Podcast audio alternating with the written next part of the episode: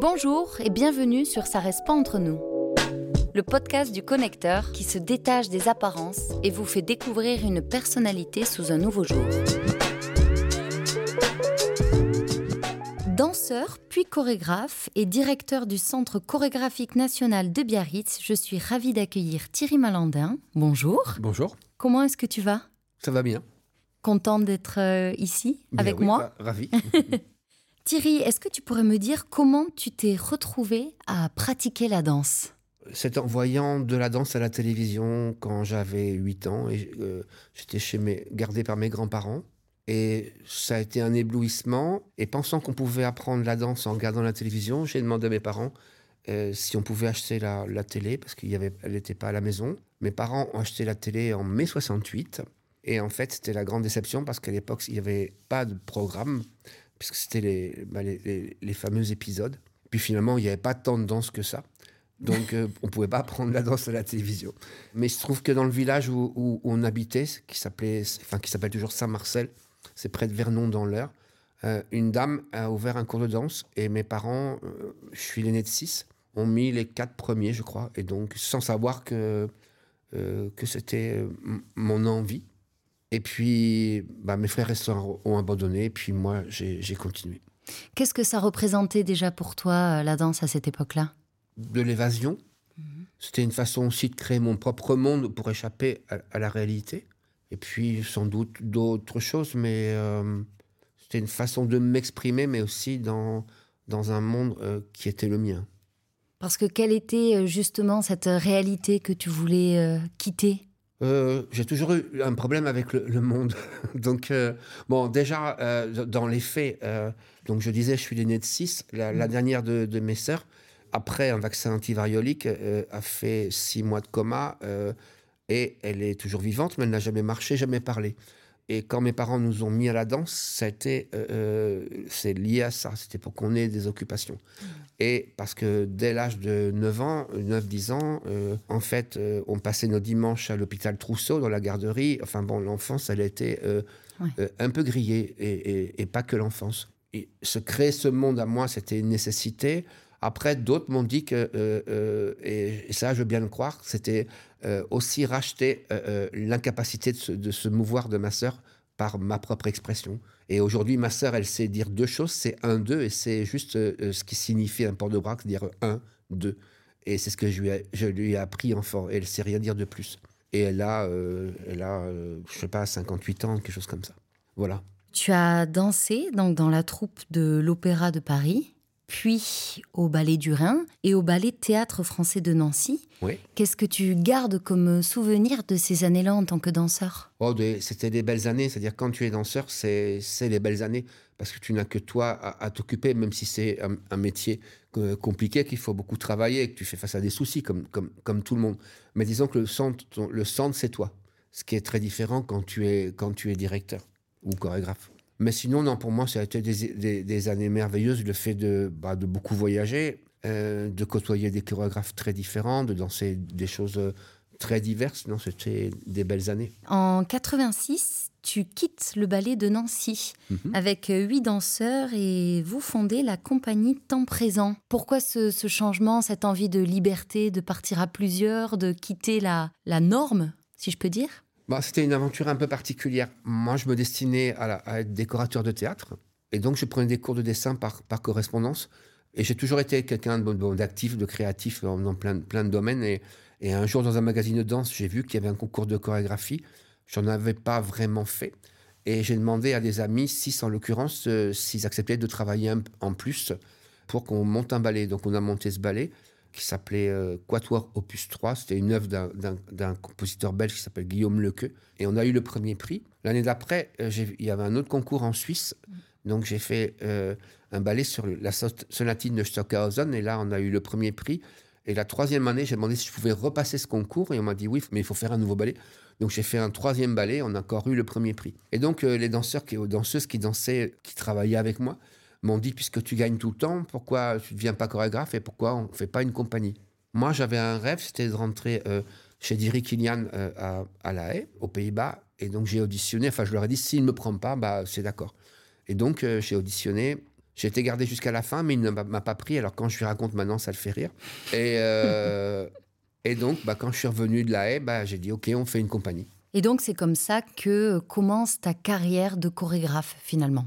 Oui, tout à fait. Et au début, c'était un jeu, c'est-à-dire que, enfin, c'est un jeu qui est devenu rapidement sérieux parce que on avait, moi, j'avais 26 ans, euh, c'est-à-dire, euh, bon, tu connais rien, tu connais que, ta vie de danseur et rien, rien de l'extérieur.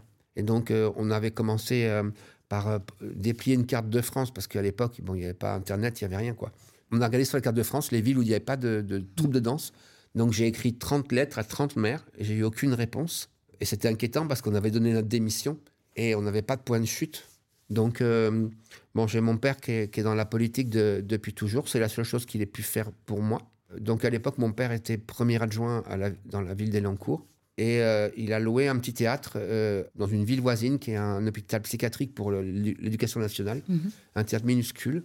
Et là, on a présenté les trois ballets que j'avais fait pour les, concours. Et lui avait invité des, collègues, des élus. Nous, on avait invité quelques personnes de la danse. On a fait l'aller-retour un dimanche après-midi, un dimanche. Et en fait, il s'est trouvé que, donc, à l'époque, le, maire de Massy, euh, le maire de Plaisir et le maire d'Elancourt, bah, à l'issue du spectacle, nous ont fait savoir qu'ils seraient intéressés, euh, en échange de 50 000 francs, bah, d'avoir un spectacle et puis surtout des actions euh, mmh. avec les enfants. Donc, on a démarré avec 150 000 francs. On a habité Elancourt parce qu'à Elancourt, ils pouvaient nous prêter un studio qu'on n'avait pas tous les jours de la semaine, alors qu'un danseur, ça travaille tous les jours. Et puis, on, bah, on habitait à six dans la même maison pendant six ans et un couple habitait en, euh, en dehors. Et voilà, c'est comme ça qu'on a, on a commencé en mangeant des pâtes et des pommes de terre. et donc, après un arrêt euh, à Saint-Étienne, tu arrives à Biarritz voilà. pour, en 98, être nommé par la ministre de la Culture à la direction du Centre chorégraphique national. Comment est-ce que vous arrivez déjà à Biarritz et comment est-ce que vous y êtes accueilli Dans le premier mandat, Didier Borotra avait créé le Temps d'aimer, Mhm. Et dans le second, euh, ils, souhaitaient avoir une compagnie euh, installée à, Biarritz. Et donc, ils avaient des vues sur une, compagnie qui s'appelait à l'époque le, Jeune Ballet de France, mais le, ministère euh, n'était pas chaud pour le Jeune Ballet de France. Mais par contre, ils ont proposé, si Didier Borotra arrivait à convaincre à la fois le département et la région, de créer un centre chorégraphique, puisqu'il n'y en avait pas dans le sud-ouest. Et, donc, c'est ce qu'a fait Didier Borotra, et c'est comme ça qu'on a pu s'installer ici. Et puis finalement, euh, donc tu as dû euh, tout euh, construire à Biarritz. Il y a eu énormément de travail avec ton équipe, une équipe qui a certainement changé, qui s'est agrandie aussi. Aujourd'hui, Biarritz rayonne aussi de cette reconnaissance du ballet malandin au niveau national et international. Est-ce qu'il a été difficile d'obtenir une reconnaissance dans ce milieu quand on n'exerce pas sur Paris? Alors, euh, il fallait déjà euh, se rendre utile ici, euh, je dirais à Biarritz et puis au Pays Basque en, général, parce qu'on quittait Saint-Étienne avec bah, six ans d'acquis dans une maison lyrique, ça veut dire avec chœur, orchestre, atelier, décor, costume, enfin, on était dans cet environnement-là, et là, on se retrouvait vraiment isolé. La Gare du Midi, c'est un bel endroit, mais c'est une coquille vide, avec des spectacles comme ça de temps en temps. Donc c'était un peu compliqué de ne pas croiser l'ascenseur des chanteurs, des musiciens, enfin voilà. Ça c'était un, peu, un peu difficile. Puis il y avait tout le public à construire parce qu'on avait à Saint-Etienne une, jauge de la même, même nature, c'est-à-dire 1400 euh, places. Et quand nos premiers spectacles ici, on avait 300 personnes dans la salle alors qu'on faisait des pleins euh, euh, à Saint-Etienne. Donc il a fallu bah, faire beaucoup de travail auprès des enfants, notamment pour amener les parents. Maintenant c'est acquis, ça c'est pas du tout un souci, mais c'était ça l'a été au départ. Puis, il y avait le fait qu'on était loin de tout. C'est-à-dire que quand, quand, ben, quand à Saint-Etienne, c'était central pour les tournées.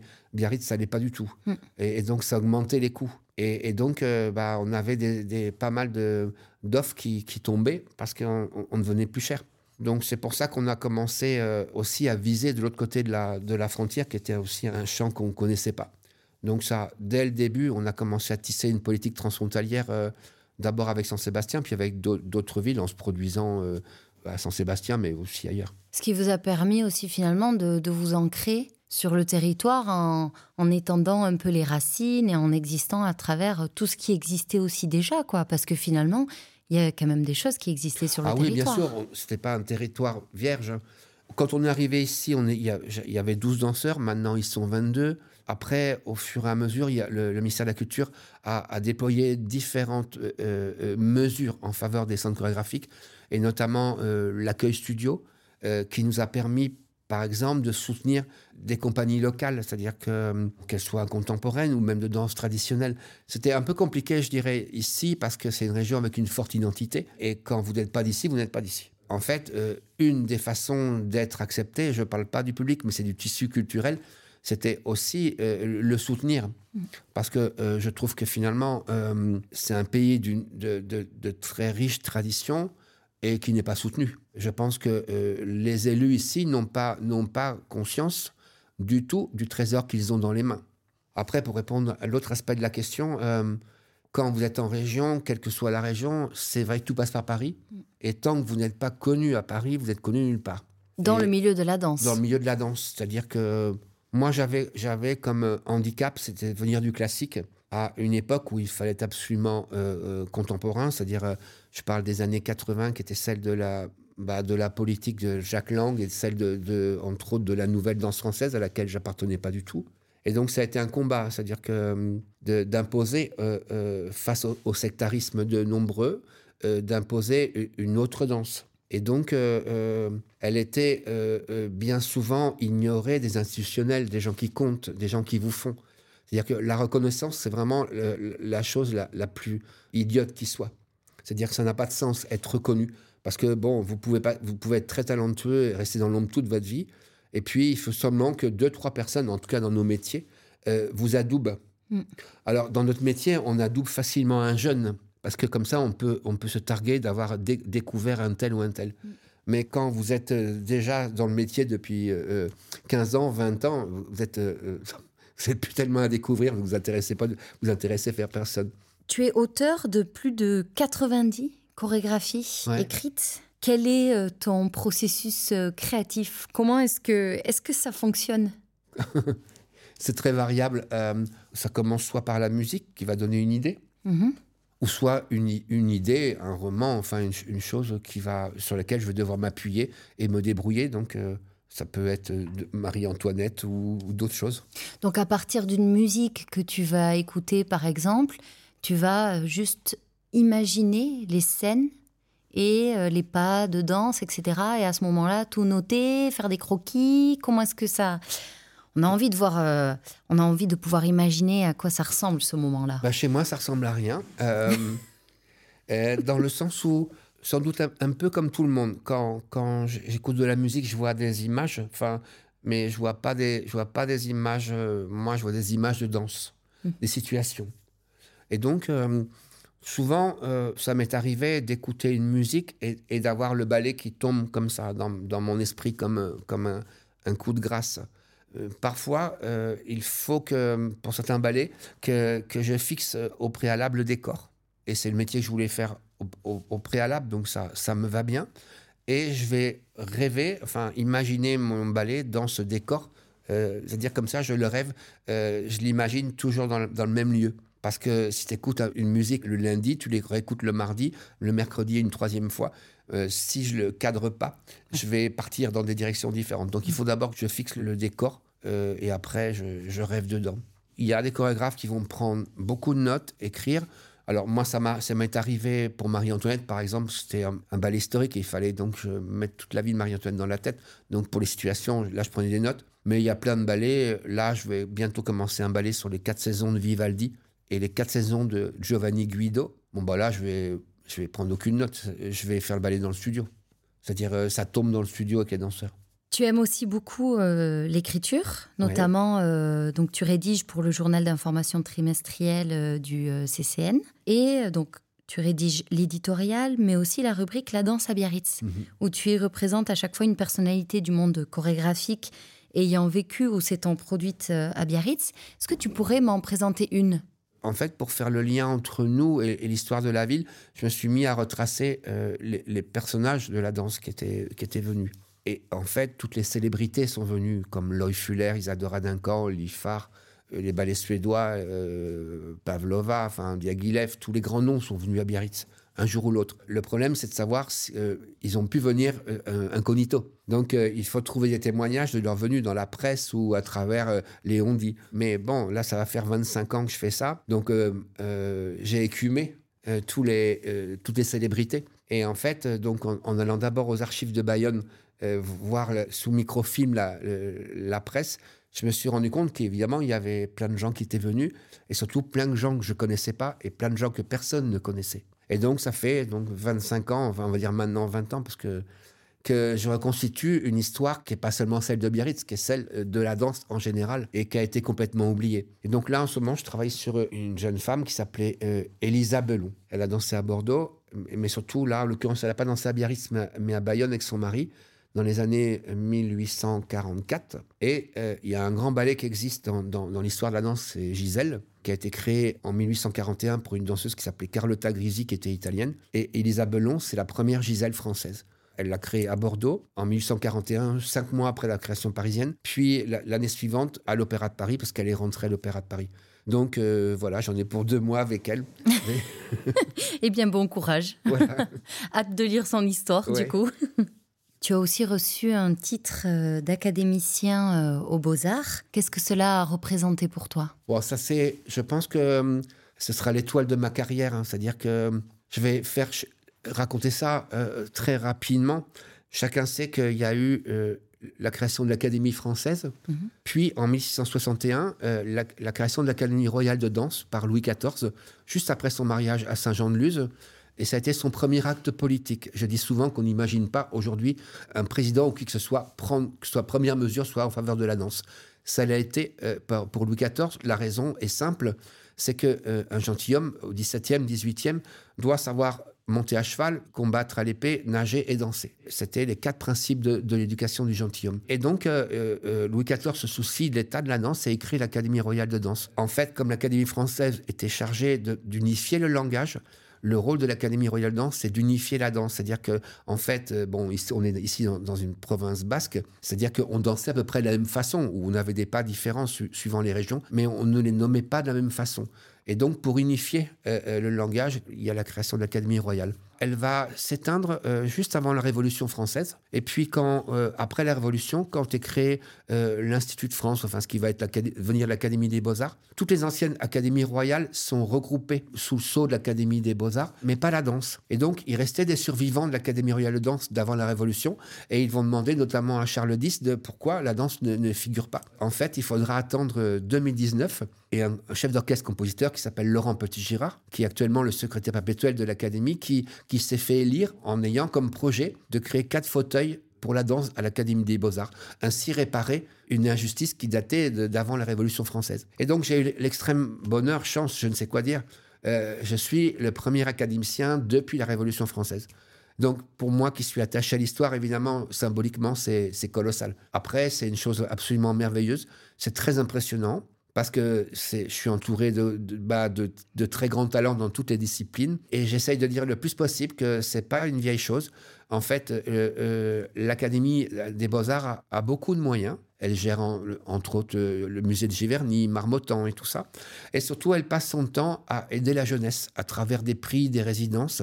Voilà, donc euh, nous sommes quatre. Euh, il y a Blancali, Caroline Carlson, Angelin Préjocage et, et, puis moi. Et donc on va essayer de, bah, travailler en, en faveur de la danse. Dans mon discours à l'académie, je disais que mon rêve, c'est que la danse soit enseignée à l'école. Alors évidemment, la danse va à l'école. Il, y a des trucs, ça fait 25 ans qu'on fait ça. Mais ça pourrait être une discipline comme c'était autrefois, vraiment enseignée à l'école. Les arts vraiment enseignés à l'école. Parce que ça permettrait, euh, ça permet par exemple à plein d'enfants de s'exprimer autrement, ceux qui n'ont pas les facultés intellectuelles développées. D'un coup, comme ils ont plus d'aisance physiquement, ça leur permet euh, vis-à-vis des autres, d'un coup, d'avoir un brin de supériorité et se dire, tiens, finalement, je vois quelque chose et d'un coup de mieux travailler euh, dans les autres matières. Puis c'est une matière artistique et ça, ça développe à travers la musique plein de choses. Bon, moi j'ai souvent, quand je voyais des ministres, demander faites quelque chose. Et en fait, on fait toujours le contraire. C'est très fatigant. Tu arrives là bientôt euh, donc sur, sur le départ. Ouais. Qu'as-tu en tête euh, pour la suite? Honnêtement, j'ai un grand mur face à moi. Je pense que je vais arrêter la danse. J'ai envie de vivre autrement. Je ne sais comment. J'ai envie d'autre chose.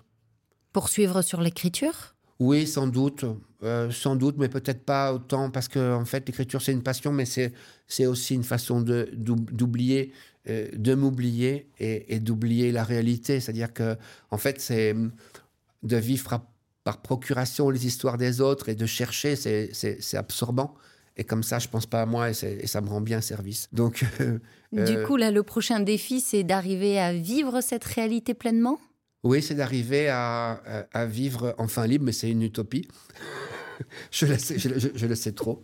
Mais disons que, en fait, déjà, vivre sans, la pression. Parce que ça fait, bon, je sais que j'agace tout le monde en disant ça, mais ce n'est plus pour moi une nécessité depuis, très longtemps. Il se trouve que j'ai du talent, mais ça c'est pas une nécessité. Il y a des chorégraphes, euh, euh, il y a des artistes qui ont vraiment besoin de s'exprimer comme ça. Pour moi, c'est un peu un peu fini. C'est comme s'il y avait un truc qui était qui était mort. Ça m'empêche pas euh, de si si je veux me brancher, que je me branche et, et je fais mon job. Mais voilà, donc je sais pas ce qui m'attend après. On verra. Alors du coup, qu'est-ce que je peux te souhaiter pour l'avenir? C'est difficile de vivre plus légèrement. Plus légèrement. Voilà. Très bien. Mais écoute, merci beaucoup, Thierry, pour cet échange. Ouais. Et euh, C'est une thérapie plus qu'un échange. Mais prends ça comme une thérapie gratuite alors. merci beaucoup. De rien. Vous venez d'écouter Ça reste pas entre nous, le podcast du connecteur. Merci et rendez-vous au prochain numéro de Ça reste